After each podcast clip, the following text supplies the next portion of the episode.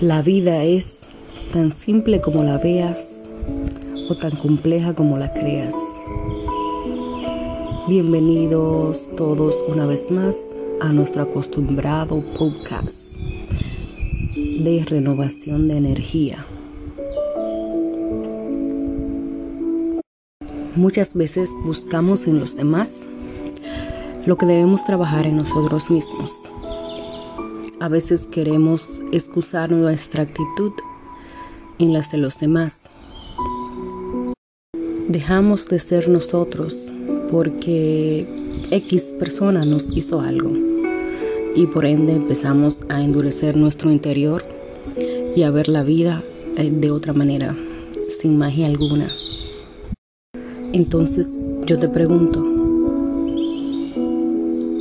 si dejas de ser tú por todas las circunstancias y las actitudes de los demás, ¿en quién te vas a convertir?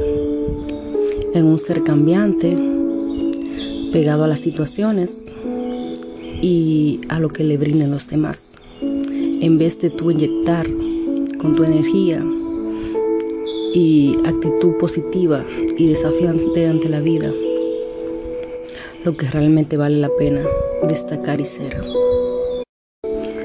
Ser tú no es negociable. Ser auténtico es el reto que nos presenta la vida cada día. Dar más de ti, sin importar lo que vayas a recibir, solo porque estés consciente de que esa es la cuota que te toca. Ve más allá siempre de lo que se espera. Inyecta al mundo de ti y actúa como no esperan.